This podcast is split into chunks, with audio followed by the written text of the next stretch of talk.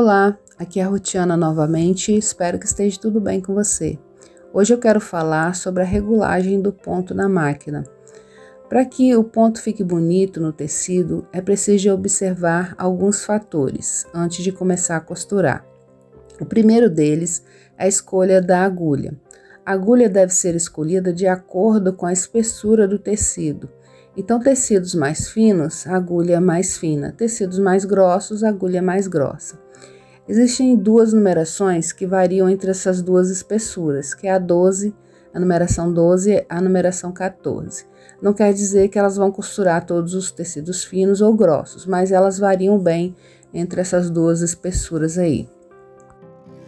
Outro fator que deve ser muito bem observado é o tensor da máquina, porque ele é responsável por segurar a linha no tecido.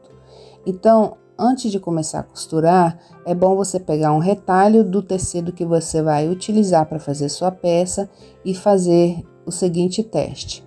Você vai fazer várias carreiras com cada numeração. Então você faz uma carreira com o número 1, por exemplo, depois você faz uma carreira entre, é, com o número 2 e assim até o final.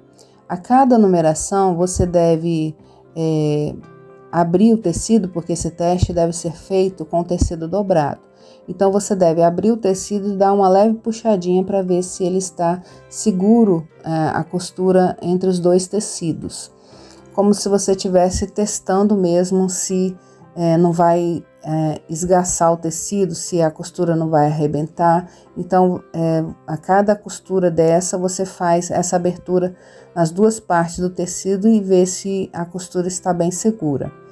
E aí, para cada numeração dessa, você vai observando se a, a, linha ela não está frouxa, se a linha não está franzindo o tecido e fazendo essa abertura entre as duas partes do tecido para ver se está bem seguro. E para que seja bem feito esse teste, é bom que as linhas estejam de cores diferentes para que você observe se a linha de baixo não está subindo para cima do tecido e o contrário, se a linha de cima não está descendo. Porque as duas linhas devem ficar é, a de cima na parte de cima e a de baixo na parte de baixo. Elas não devem ultrapassar essa parte aí do tecido.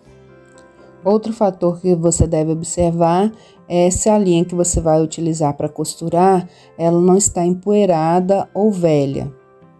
Porque às vezes a gente compra aqueles cones grandes e fica às vezes lá por muito tempo encostado em algum lugar e vai empoeirando, vai envelhecendo, né? Então você deve testar aí se a linha não está arrebentando facilmente, se não está toda empoeirada. Porque a poeira faz com que é, a linha também arrebente. E ela vai acumulando aquela poeirinha é, no buraquinho da agulha e aí prejudica a sua costura. E agora eu quero te dar uma dica valiosa que vai te ajudar aí na hora de você costurar. Eu aprendi essa dica com um mecânico.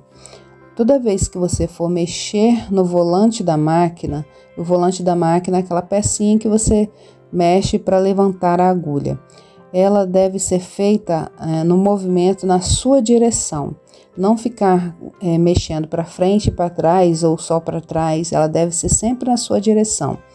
O único momento em que você pode virar ela para trás é quando a agulha ainda não enfiou totalmente no tecido. Vamos supor que você está costurando e a agulha enfiou só na beiradinha, ou seja, ela ainda não laçou a linha de baixo. Então você pode pegar o volante e girar para trás para a agulha levantar. Isso não vai atrapalhar a sua costura, mas ficar costurando e volta e meia virar o volante para frente para trás, isso pode fazer com que a linha embole embaixo.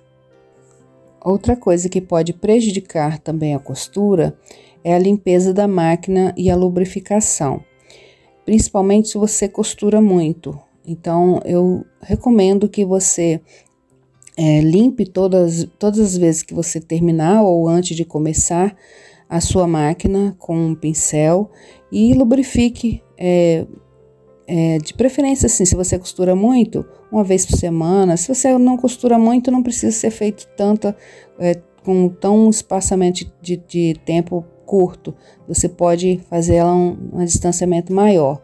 Você começa a observar também na hora de costurar se a máquina está é, fazendo algum barulho diferente, talvez ela esteja precisando aí de uma lubrificação. E são essas as dicas de hoje, espero que te ajude. Fique com Deus, até a próxima, tchau!